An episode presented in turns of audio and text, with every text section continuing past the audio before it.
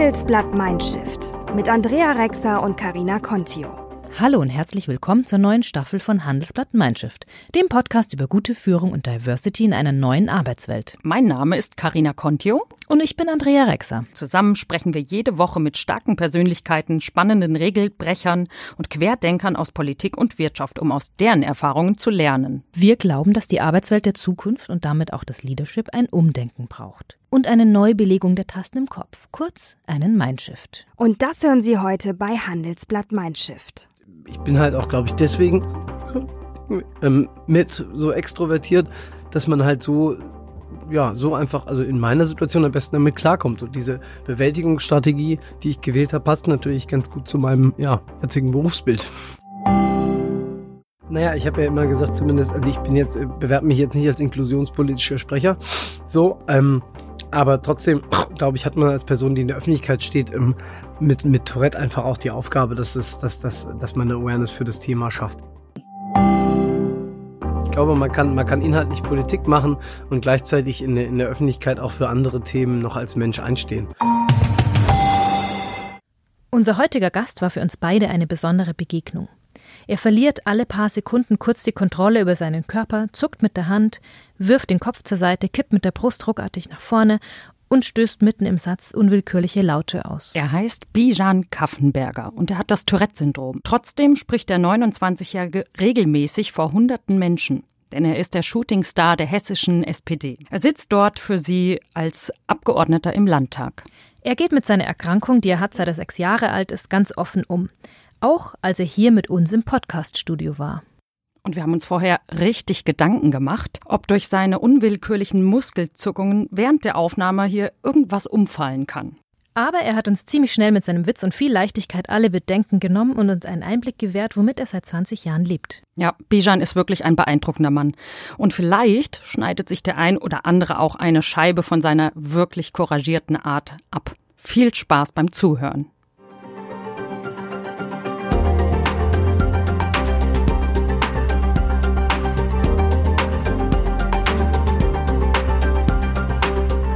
Hallo, dass du da bist. Ich hoffe, ich spreche deinen Namen richtig aus. Bijan?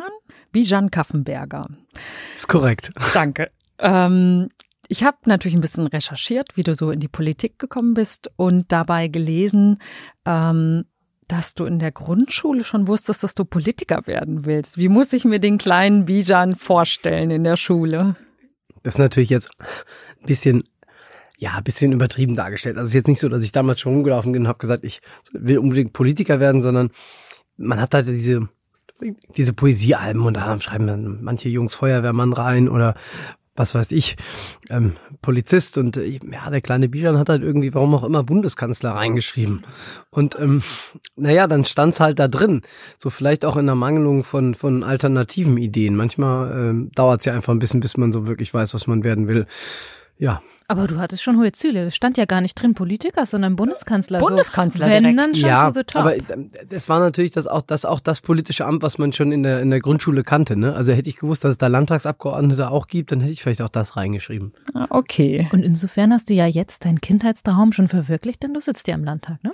Das ist richtig, ja.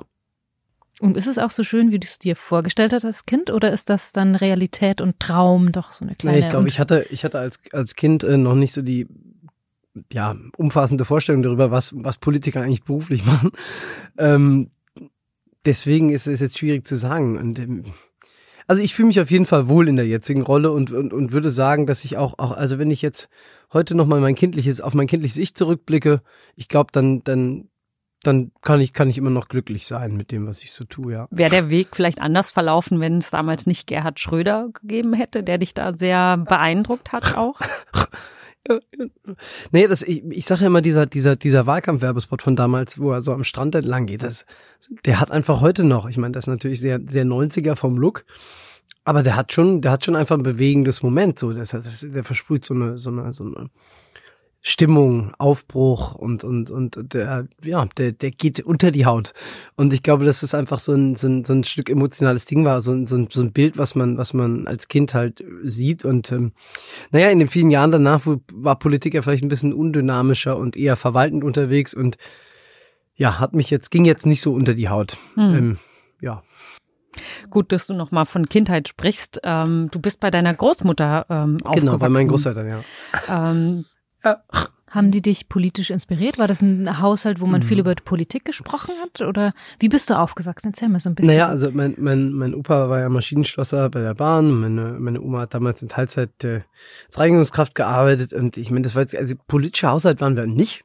So, das, also wir haben jetzt nicht viel über Politik geredet, sondern ich würde eher sagen, dass das so eine implizite, implizite Haltung war. Also so da, Tatsache auch, dass ich der Erste war, der ja, ähm, dann ein Abitur gemacht hat und studiert hat in der Familie. Das war für meine Großeltern schon was, äh, das hat die stolz gemacht. Und man hat natürlich dann schon auch äh, spätestens an der Uni, und ich habe ja auch nochmal eine Promotion angefangen, irgendwie schon gemerkt, dass, naja, also die, die meisten anderen, die so irgendwie am Lehrstuhl sind oder auch im Hörsaal sitzen, dass die, ja, die jetzt nicht irgendwie der Opa da nicht im Bahnwerk war. Oder vielleicht also der Opa schon, aber zumindest der Vater nicht mehr oder so. Also so schon einfach, dass, äh, ja, Leute aus akademischen Haushalten dann tendenziell eher diesen Weg einschlagen und das hat so, so bei mir schon auch zumindest im, im, im gedanklichen, im politischen Prozess irgendwie eine Rolle gespielt. Ähm, du bist ja nun ein Politiker, der schon auch im Rampenlicht steht, im öffentlichen Rampenlicht ähm, und auch immer wieder verbunden wird äh, mit dem Tourette-Syndrom, das du ja hast. Erinnerst du dich denn noch daran, wie das war, als dein Körper zum ersten Mal anfing, unkontrollierte Dinge zu machen? Und wie ist das für dich heute, in, heute sozusagen in der Öffentlichkeit zu stehen und immer wieder über die Krankheit zu sprechen? Naja, also so, ich kann mir jetzt nicht konkret irgendwie an den ersten Tick erinnern oder so, aber ich habe natürlich schon Erinnerungen auch an meine Kindheit und weiß, dass es ähm, auch, also für meine Großeltern besonders halt nicht so einfach war, damit umzugehen, weil sie erstmal ja vor der Diagnose, die ja deutlich später kam, gar nicht wussten, was es ist. Ähm, tatsächlich ist es Tourette, aber immer ja, ein Prozess für mich gewesen. Also damit der Umgang damit ist, hat sich einfach über Jahre entwickelt und ähm, da peu à peu irgendwie so eine Normalisierung stattgefunden und halt auch so ein, sich persönlich akzeptieren. Und ich glaube, dass das auch schon bei mir dazu geführt hat, dass ich heute ein ganz gutes Verhältnis äh, zu mir selbst habe einfach. Und ich glaube, dass ich auch an diesem Prozess viel über mich gelernt habe und dass es mich heute am Ende halt irgendwie vielleicht auch ein Stück weit stärker macht und ich ein gesundes Selbstvertrauen habe. Es hat mit sechs Jahren angefangen bei dir und mit elf Jahren kam dann die erste Diagnose. Ähm, aber ich weiß, dass Schüler in der Grundschule und so, dass die ziemlich grausam sein können. Mhm. Wurden da blöde Sprüche gerissen oder wurde, bist du irgendwie gemobbt worden oder wie, wie war das in der Naja, Schule? ich hatte, ich hatte auf jeden Fall immer Glück, äh, immer das Glück, äh, viele Freunde zu haben und äh, die habe ich auch bis heute. Einige auch aus der Grundschule sind noch dabei. Und ich meine, klar sind Kinder gemein, aber ich glaube, Kinder, Kinder äh, meins, äh, ja auch nicht so böse. Und äh, ich war sicherlich auch gelegentlich ein gemeines Kind. Insofern, glaube ich, habe ich mich dann immer auch zu wehren gewusst und ähm, ja, ich in der in der Grundschule hat ja so ein bisschen jeder sein Fett wegbekommen, ob egal ob das jetzt irgendwie das äh, kleine Schwänzchen war, was äh, äh, der Schüler aus der Nachbarklasse hatte oder irgendwie, weiß ich nicht, Kleidung, äh, komisches Mäppchen. Also da hat ja schon, da haben ja schon ganz andere Sachen gereicht. Insofern glaube ich, war das jetzt für mich auch nicht ja, nicht so viel anders als für andere Kinder. Du hast gerade gesagt, du bist auch daran gewachsen jetzt über die Zeit. Das finde ich spannend. Wie, äh, woran machst du das fest? Was, Naja, das ist ja ein bisschen so, man wächst ja auch so ein bisschen mit seinen Aufgaben, ne? Und ich glaube, dass dass ja einfach die Tatsache, dass ich mich mit sowas, mit sowas auseinandersetzen musste, dass ich, äh, ähm, dass ich halt, weiß ich nicht, oft angeguckt werde oder manche, manche mich irgendwie vielleicht ähm, ja für anders halten oder komisch einfach auch dazu führt, dass man, dass man, dass man sich selber sich selber irgendwie bewusster reflektiert und dann und dann halt seine Schlüsse daraus zieht. Und ich habe halt für, für mich also früh gewusst, wie ich wie ich am besten mit umgehe damit. Und ähm, ja, das hat mir einfach für für viele Dinge in meinem Leben gezeigt, dass man ja, wenn man Sachen aktiv anspricht und und ich bin halt auch, glaube ich, deswegen ähm, mit so extrovertiert, dass man halt so ja, so einfach, also in meiner Situation am besten damit klarkommt. Und diese Bewältigungsstrategie, die ich gewählt habe, passt natürlich ganz gut zu meinem, ja, jetzigen Berufsbild. Was Mhm. ist deine Bewältigungsstrategie? Naja, ich habe ja immer gesagt, ich spreche das Thema offen an und ähm, äh, ja, gehe halt eben aktiv nach außen damit und, und, und ziehe mich nicht zurück, weil ich auch die Erfahrung gemacht habe, dass man, also ich mache schon auch viel mit mir selber aus, so ist es nicht, aber es gibt halt Sachen in Interaktion mit anderen, da ist es am einfachsten, wenn man direkt sagt, was Sache ist und nicht irgendwie um heißen Brei herumredet oder sich einfach oder überhaupt nicht kommuniziert. Also Flucht nach vorne genau. bis hin zur Theaterbühne, wo du ja. jetzt auch in Frankfurt stehst. Das ist ja. Wie das ist das ist, für dich? Ja, das, das ist das ist auf jeden Fall eine ganz neue Erfahrung und aber ich genieße es total. Also obwohl die Tage lang sind und dann noch mal nach der letzten Sitzung im Ausschuss irgendwie dann noch äh, zwei Stunden Theater ansteht, dann äh, ist das auch anstrengend. Aber es ist einfach so doch noch mal so was anderes, obwohl ich ja eigentlich mich spiele, dass es mir einfach echt total viel Spaß macht und besonders mit den anderen beiden ähm, auf der Bühne. Tja, ähm, ja, die sind auch nochmal speziell, weil einfach. Also die haben auch. ja, genau. Achso, so, das ne? hätte ich natürlich genau, dazu sagen müssen. Genau. Genau. Ähm, ja. Ähm, aber anders als bei dir haben die auch dieses, was man ja eigentlich sagt, also es gibt ungefähr 40.000 ja, genau. Tourette-Patienten in Deutschland und ein Fünftel hat nur also, nee, dieses, was genau. man ja so als, als Vorurteil genau. auch kennt, dass Leute das, Schimpfwörter genau. sagen oder so. Ne? Das ist aber bei den beiden, glaube ich, der Fall. Genau, ne? Chris, Chris, Chris und Benny sind, äh, äh, also haben das sehr stark und ähm, fluchen auch und äh, sind ja sind sind einfach nochmal ja, deutlich lauter als ich. Und so die Interaktion aus uns drei ist natürlich auch einfach schon schon spannend für für den Zuschauer die Zuschauerin. Aber ohne dass daraus jetzt halt so ein Voyeurismus wird. Und ich glaube es ist ein sehr sehr selbstbestimmtes Stück was wir da spielen. Und ähm, ich glaube auch dass die dass die Kritiken dass die Kritiken das, glaube ich, ganz gut widerspiegeln. Und so das Feedback, was wir aus der Community haben, ist auch sehr gut. Wir haben bei den letzten ähm, Aufführungen auch immer verschiedene Leute aus Selbsthilfegruppen oder von den Interessenverbänden da gehabt. Und ich glaube, dass, es, dass die also alle sehr glücklich damit sind, wie das jetzt so läuft. Mhm. Was ist denn euer Ziel bei diesem Theaterstück oder vielleicht auch dein Ziel mit deiner Tätigkeit als Politiker? Ähm, du thematisierst ja deine Krankheit damit aktiv. Was möchtest du erreichen? Naja, ich habe ja immer gesagt, zumindest, also ich bin jetzt, äh, bewerbe mich jetzt nicht als inklusionspolitischer Sprecher. So, ähm, aber trotzdem, glaube ich, hat man als Person, die in der Öffentlichkeit steht, ähm, mit, mit Tourette einfach auch die Aufgabe, dass, es, dass, dass, dass man eine Awareness für das Thema schafft. Und darüber hinaus sind halt meine inhaltlichen Anliegen, die, die ich halt jetzt im Hessischen Landtag, vor allem im Digitalausschuss halt eben voranbringen möchte. Und ähm, ich glaube, so, so, so ist es immer irgendwie, ja, ein, ein Mittelweg. Das, äh, ich glaube, man kann, man kann inhaltlich Politik machen und gleichzeitig in, in der Öffentlichkeit auch für andere Themen noch als Mensch einstehen. Ähm, also ich bin jetzt ja zum Beispiel auch äh, kein äh, ausgewiesener ähm, Experte für die rechte Szene. Nichtsdestotrotz ist es in meiner Aufgabe als Landtagsabgeordneter regelmäßig jetzt auch äh, bedingt durch die Fälle, die es in Hessen jetzt ja gibt und den Mord an Lübcke und ähm, einzeln, einzel, an anderen Einzelvorfällen einfach ein Thema, was mich persönlich auch betrifft. Und insofern kann man ja, man muss ja immer so ein bisschen auch Generalist bleiben. Und ich glaube, da gehören halt solche gesellschaftlichen Themen einfach, sei es äh, ähm, ja jetzt äh, Menschen mit Behinderung oder rechte Szene einfach immer dazu, dass man sich auch damit auseinandersetzt und dadurch auch so ein bisschen zeigt, wo man sich halt ja gesellschaftlich verortet als äh, politischer Mensch. Du bist ja vor allem in die Politik gegangen, um was bewegen und verändern zu können. Ähm, jetzt bist du ein halbes Jahr im Landtag. Ähm, wie ist das? Hast du das Gefühl, du kannst da wirklich auch Einfluss auf die Dinge nehmen oder ist der politische Alltag dann doch eher ein bisschen frustrierend auch? Naja, also ich meine, nicht ohne Grund hat äh, Franz Müntefering mal gesagt, Opposition ist Mist. Also Opposition ist natürlich, Opposition ist ja nicht Mist, weil man dann irgendwie keine Ministerposten hat und keine Autos, äh, sondern äh, das ist Mist, weil man dann tatsächlich die, die, die direkten Gestaltungsmöglichkeiten nicht hat und, und äh, wer Politik macht, will gestalten und hat einen Anspruch daran. Oder sollte es zumindest haben. Im Jetzt äh, finde ich mich natürlich nach der Landtagswahl in der Oppositionsrolle wieder. Das ist äh, manchmal frustrierend. Ähm, ich habe vorher im Ministerium in Thüringen gearbeitet, da viel gelernt und auch gemerkt, was so ein Ministerium machen kann, wenn es sich bewegt. Und äh, wir haben da viel bewegt. Ja, und jetzt äh, haben wir halt kein Ministerium, sondern äh, ja, Fraktionsreferentinnen und Fraktionsreferenten. Das, äh, da kann man schon auch was machen, aber direkt, äh, die, also man kann nur, man kann halt nur mittelbar Politik machen, indem man probiert, bei den Regierungsparteien so ein bisschen ähm, ja, die ein bisschen vor sich herzutreiben. Und manche Sachen gehen natürlich auch mit, einer, mit, mit der Regierung konstruktiv, das ist klar. Ähm, so, so man denn zur inhaltlichen Sacharbeit kommt. Aber äh, mir wäre Regieren natürlich lieber gewesen. Du wirst ja aber tatsächlich als politischer Hoffnungsträger gehandelt, auch über Hessen hinaus, der eine große Zukunft vor sich hat. Wo siehst du dich denn selbst in fünf bis zehn Jahren? Ah, auch über Hessen hinaus. Ach so, ist das, ist, ist, ja, ist so. Wenn das, wenn das, ein, ja, wenn das Handelsblatt das sagt. ähm, Naja, ich, ich finde das immer schwierig, sich, sich so, wo, also das ist ja so die klassische Bewerbungsgesprächfrage auch. wir sind ja zum Glück nicht hier Ja, du im hast dich übrigens Bewerbungsgespräch. auch bei der Deutschen Bank beworben, habe ja, ich ich habe gelesen, mich, ne? ich habe da mal, ein, ich habe da mal ein Praktikum Oh, gemacht, tatsächlich auch, ja, okay. ähm, in, in, in, in meinem, in meinem Master. Ähm, War aber, aber dann doch kein Weg für dich?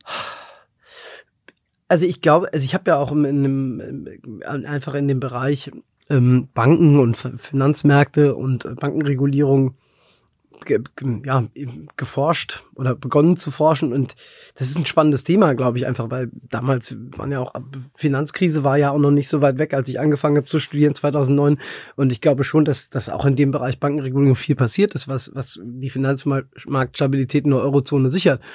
Ähm, jetzt hat sich's halt einfach in meinem Leben irgendwie anders entwickelt und wenn ich jetzt die Wahl äh, hätte nochmal oder nochmal wählen müsste, ob ich im Landtag sitze oder für eine Bank arbeite oder wegen mir aber auch für einen Industriekonzern. Ich habe bei Merck, beim Merck in Darmstadt, ich auch habe ich während dem Bachelor mein Praktikum gemacht und dann habe ich mal Bank gesehen, mal Industrie gesehen und dann war ich in der Behörde zum Arbeiten, im Ministerium, meinem ersten Job und jetzt bin ich im Landtag und ich muss ehrlicherweise sagen, im Landtag gefällt's mir schon am besten. ja, das ist doch Und super. deswegen, genau, wir wir waren ja bei den fünf Jahren. Ja, genau. Also ja. die Legislatur geht fünf Jahre. Ich bin für fünf Jahre gewählt und deswegen werde ich auch fünf Jahre im Hessischen Landtag bleiben. Lass uns doch ein bisschen über Inhalte reden. Dein Steckenpferd ist ja das Thema Digitalisierung. Du bist selber sehr präsent auf allen digitalen Kanälen, für die jungen Menschen erreichbar, ansprechbar. Ähm, glaubst du, dass das auch einer deiner wesentlichen Erfolgsfaktoren ist? Naja, also ich meine, im, im, im Wesentlichen muss man bei dieser Zielgruppe einfach sagen, dass sie das erwarten. Und dass ich glaube, dass Politik das natürlich nicht, es muss nicht jeder einzelne Abgeordnete den ganzen Tag irgendwie nur bei Instagram rumhängen.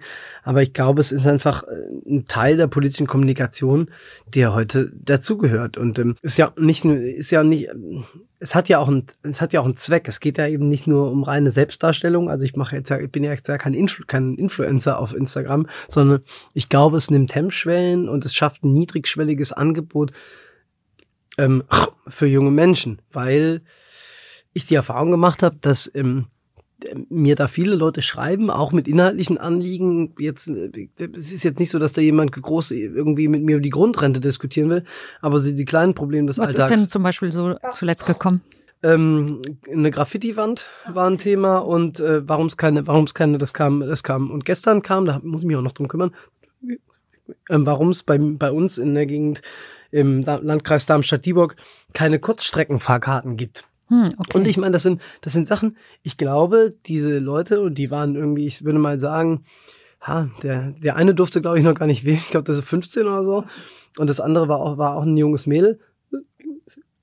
Ähm, ja, die, ich, ich glaube nicht, dass die, Ab, dass die im Abgeordneten einen Brief geschrieben hätten. Oder irgendwie eine eine E-Mail vielleicht noch, aber ich glaube so die Tatsache, dass, dass man dann einfach einen Kanal hat, auf dem man wie mit, wie mit jemandem, ich sag mal, in Anführungszeichen, wie mit jemandem aus dem Bekanntenkreis oder mit einem Freund, mit einer Freundin einfach irgendwie schreiben kann, hey, äh, du Bijan, sag mal hier, du bist doch da, ne? Äh, kannst du nicht mal. genau, Hm. kurze Leitung, Genau, WhatsApp nee, einfach, oder einfach so. weil die, weil, weil auch einfach, ja, die Kommunikation halt da halt so läuft. Also genau, oder auch so, ich finde auch diese, diese What, WhatsApp, ähm, WhatsApp äh, Bürosprechzeiten quasi, die ja auch, es kommt ja auch bei vielen Abgeordneten immer mehr. Ich finde es einfach ein gutes Angebot, weil, weil es Hemmschwellen nimmt. Das kannte ich noch gar nicht. Ja, doch, das gibt. Also ich glaube, Lars Klingbeil macht das zum Beispiel auch. Und das nimmt einfach unglaublich viel Distanz weg in der Kommunikation. Ich glaube, dass ja Politik äh, in unseren Zeiten mehr denn je gefragt ist, eben nicht auf Distanz zu Menschen zu gehen, sondern ja nah bei den Menschen zu sein. Und das ge- gibt's halt nicht nur irgendwie auf, auf, auf, auf Dorffesten, sondern halt eben auch im digitalen Mhm. Raum. Und eine E-Mail oder, oder der Postweg schafft halt einfach eine, eine Distanz, die, die heute so und auch, auch, auch vom Zeitablauf. Die Leute wollen, glaube ich, einfach schneller Feedback auf Dinge haben. Ich meine, und selbst wenn man nur zurückschreibt, oh, das kann ich dir jetzt aus dem Stegreif nicht sagen, aber ich melde mich nochmal. Hm. Und das, ähm, ich glaube, dass das gut ist. Beim Thema Digitalisierung wird ja oft geklagt und ähm, ich glaube, junge Menschen sehen das auch an, das heißt hm, teilweise die Älteren, dass Deutschland sehr, eine, sehr oder Europa eine sehr starke Regulierung hat und die USA und China nicht. Wie siehst du das? Ist da ist das ein Nachteil oder ist das ein Vorteil? Naja, wir sind ja bei, beim, beim Thema Regulierung in, in, in, im digitalen Raum immer noch sehr am Anfang. Also es ist jetzt auch noch nicht so, dass es irgendwie eine umfassende Plattformregulierung gibt, die in Deutschland alles verbietet. Ich glaube aber, dass das schon, schon zu sehen ist, dass es, dass China ein sehr staatlich kontrolliertes ähm, Internet einfach hat.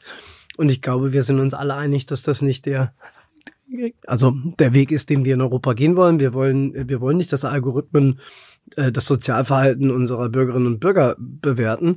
Ähm, ich glaube, das ist für, für viele hier in unserem Land eher ein Albtraum als äh, eine Wunschvorstellung. Und was, was das Silicon Valley angeht, muss ich sagen, in Deutschland hat schon immer traditionell ein industrielles Rückgrat. Bei uns ist Industrie 4.0 stark und ich glaube, dass wir auf dem Bereich auch echt gut dabei sind und ähm, da reden wir uns manchmal ein bisschen ein, wir bräuchten jetzt alle super viele äh, kleine Startups, die äh, skalierbar sind, um die dann zu verkaufen. Ähm, ich glaube nicht, dass es der deutsche Weg in der Digitalisierung ist. Ich glaube, dass wir einfach hier grundsätzlich andere Geschäftsmodelle haben und ich glaube, wir sollten auch vielleicht ein bisschen mehr dazu kommen, dass die Leute vielleicht ihre ihre Startups in Deutschland länger halten und nicht sofort skalieren wollen, um die zu verkaufen.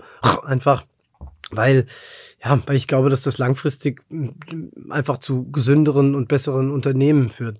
Ähm, was die Regulierung angeht, ähm, ich glaube, wir müssen einen gesunden Mittelweg finden zwischen irgendwie einem Anything Goes und, und, und, und, und so einem staatlich kontrollierten Weg.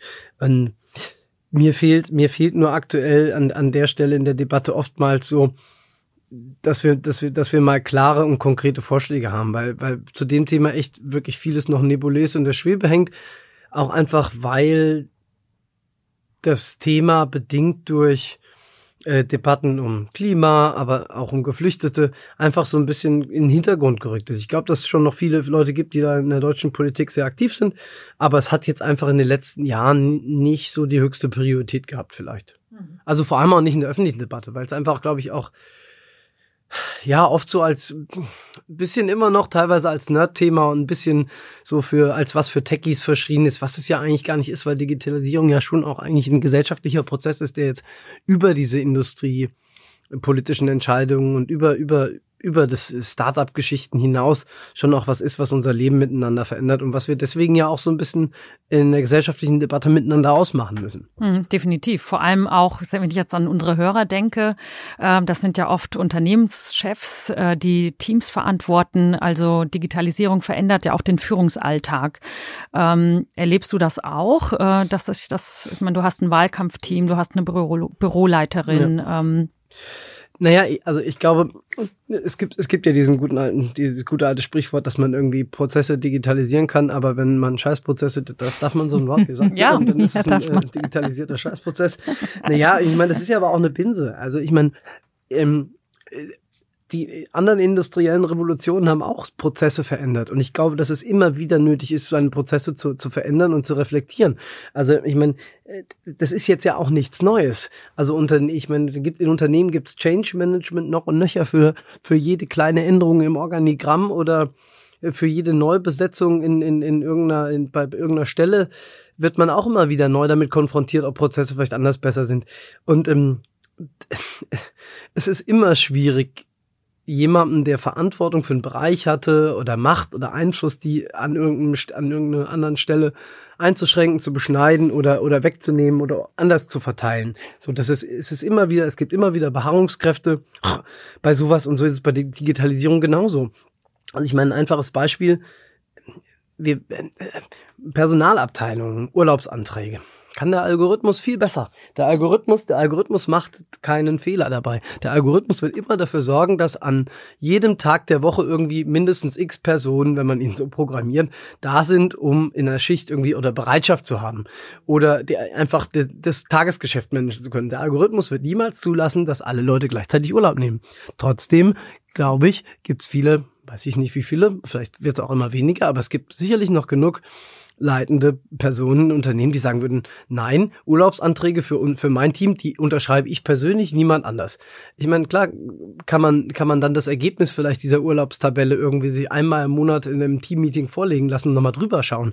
Aber quasi Angst davor zu haben, einfach nur schon bei so kleinen Dingen wie Urlaubsanträge, wo wir uns, glaube ich, sicher sind, dass davon jetzt nicht das Wohl und Wehe von einem ganzen Unternehmen abhängt, das zeigt, glaube ich, schon einfach so ein bisschen, dass wir da an der Stelle auch, dass es genau, dass es ganz oft auch keine Digitalisierungsskepsis ist, sondern dass wir da einfach äh, an Machtstrukturen sich geklammert Habe ich gerade gedacht, das geht genau. ja darum, irgendwie Macht abzugeben, Kontrolle ja, genau. irgendwo nicht mehr so in der Hand zu haben und das irgendwie, und, wie definiert man jetzt eine mh. Führungsrolle, eine nee, moderne genau, ich, eigentlich ich, dann? Ich bin, ja. ich bin nicht so ein Kontrollfreak. Ich, also ich, ich nehme es schon sehr genau, weil ich glaube auch, dass es wichtig ist, dass man dass man, dass man, dass man einfach akkurat arbeitet. Das mag vielleicht so ein bisschen aus meiner Zeit im Ministerium kommen. Da, äh, da äh, liest man im Zweifel auch noch zweimal über eine E-Mail drüber und fügt noch ein Komma ein. Aber ich glaube, das ist auch, das ist auch was, was man sich für die Zukunft eben mitnehmen kann. Also ich glaube, ich glaube, dass, dass man einfach äh, dadurch auch seinem Gegenüber vielleicht manchmal ein bisschen zeigt, dass man, dass man sich Mühe gibt in der Kommunikation, wenn man nicht alles so, so hinrotzt.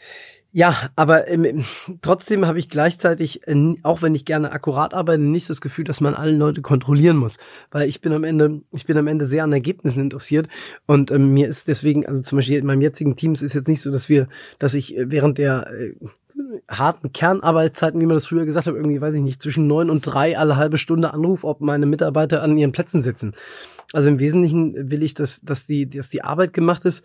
Und ähm, wir erleben ja schon zunehmend auch eine Flexibilisierung, auch was den Ort angeht. Und ich glaube, dass das einfach auch Sachen sind, wo wir, ich meine, nicht ohne Grund, wie die SPD ja auch ein Recht auf Homeoffice haben, wo wir einfach, glaube ich, in vielen Unternehmen noch sehen, dass irgendwelche fadenscheinige Argumente dafür genutzt werden, ähm, dass, dass sowas halt nicht geht. Und ähm, ja, ehrlicher, ehrlicherweise glaube ich, dass auch an der Stelle halt das Hauptargument wieder ist, dass quasi die physische, physische äh, Verfügbarkeit vor Ort den Leuten das Gefühl gibt, dass sie, dass sie halt einfacher ihr Team kontrollieren können. Und im Wesentlichen, ob jemand, ob jemand im, im Büro irgendwie sinnlos rumsurft oder zu Hause, ähm, ja. Kann man das jetzt wirklich, kann man das wirklich 100% kontrollieren? Ist es wünschenswert, das zu kontrollieren? Ich weiß es nicht. Mir hat mein Vorgesetzter gesagt, ich bezahle dich für deinen Kopf und nicht für deinen Hintern. Ja, genau, aber das ist, das ist ja auch schon, das ist ja auch schon eine Sache, die. Wobei er mich, also meint, was nicht gegen mein Hintern spricht, aber. aber ihr wisst, wie ich es meine. Ja, aber das wäre natürlich ja. auch eine sehr ja. progressive Einstellung. Mhm. Glaubst du denn, dass äh, die Digitalisierung dafür sorgen wird, dass es bald keine so klaren Hierarchien mehr gibt in Unternehmen oder in Ministerien oder in der Politik? Ganz amüsant ist, dass ich, dass ich gar nicht mal so sehr glaube, dass es sich zwischen den Unternehmen und den, und den Behörden so sehr, so sehr unterscheidet, weil man ja, also man immer so sehr gerne so tut, als wären, als wären Ministerien und Behörden generell irgendwie bei allem hinten dran. Also ich glaube, jeder, jeder, der mal in einem, einem größeren Unternehmen gearbeitet hat, weiß auch, dass äh, ab einer gewissen Anzahl von Mitarbeitern äh, solche Konzerne, Behörden ähnliche Strukturen annehmen können. Ähm, ich, ich glaube, dass es, dass sich da was verändern muss. Ähm, ich glaube, dass wir also, hierarchielose Institutionen wird es wahrscheinlich nie geben, weil irgendeiner ähm, muss halt muss halt am Ende entscheiden und dann auch die Verantwortung dafür tragen, weil im Normalfall ähm, hat, hat das auch einen Zweck, weil ähm, eine gute Führungskraft stellt sich im Zweifel, ähm, wenn's, wenn, wenn mal was falsch läuft, auch vor seine Mitarbeiterinnen und Mitarbeiter. Und ich glaube, dass das auch wichtig ist, dass nicht jeder die volle Verantwortung für, für den Erfolg von einem Projekt trägt. Ähm, und ich glaube, dass, dass, dass man, die Frage ist viel eher, wie, wie, wie gehen wir halt mit einer Entscheidungsfindung um und wie organisieren wir, wie organisieren wir in Prozessen eine Beteiligung und ein Mitspracherecht bei Dingen. Und ähm, ich glaube, dass dann ein Team auch zu besseren Lösungen kommt.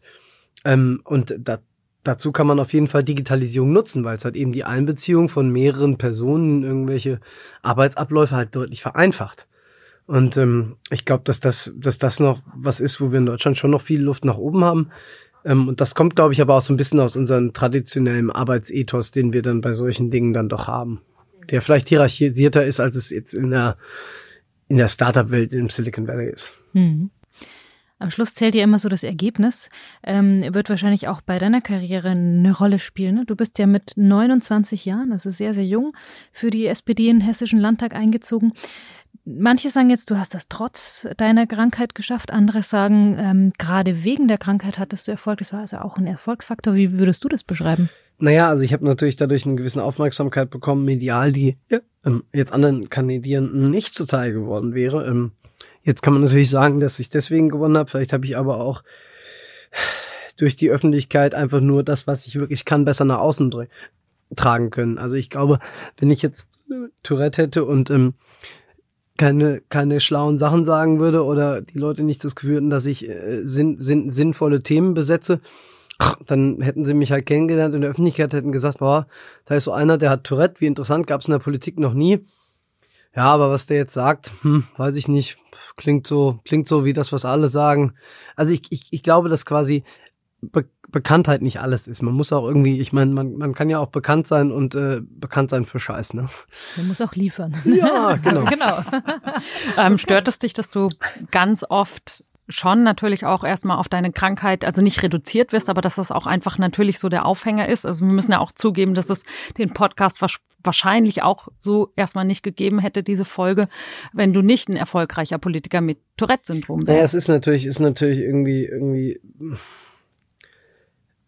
also ich fühle mich damit jetzt äh, nicht 100% wohl, aber auch nicht 100% unwohl. Also es ist irgendwie so ein bisschen dazwischen. Ich, ich, es ist ein Teil von mir, deswegen bin ich auch bereit, darüber zu sprechen. Und man muss halt, man muss halt einfach schauen, wie, wie sich das in der Zukunft entwickelt. Ähm, Im Moment äh, habe ich noch das Gefühl, dass es sich, sich die Waage hält und wir und man, man abgewogene Interviews führt. Also so reine, reine Tourette-Reportagen oder sowas irgendwie im Privatfernsehen hätte ich jetzt zum Beispiel auch keine Lust mehr drauf. Kann ich total verstehen. Sag mal, wie würdest du folgenden Satz ergänzen? Inklusion ist vor allem dann gelungen, wenn. Punkt, Punkt, Punkt. Wir eigentlich gar nicht mehr drüber sprechen müssen. Sehr schön. Gut. Was war das jetzt für ein Schlusssatz? Würde oder? ich sagen, guter Schlusssatz. Genau. vielen, vielen Dank. Vielen Dank fürs Dankeschön. Gespräch. Danke dir.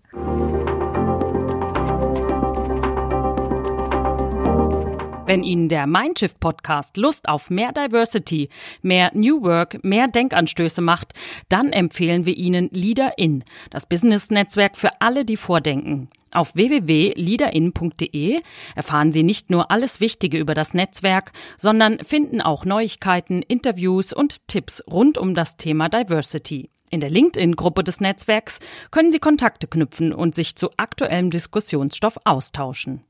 Nächste Woche entschlüsseln wir zusammen mit Stefan Werrer, der Experte für Körpersprache ist, das Geheimnis der Macht, damit wir verstehen, womit uns die Mächtigen verführen und ihnen nicht mehr so leicht auf den Leim gehen.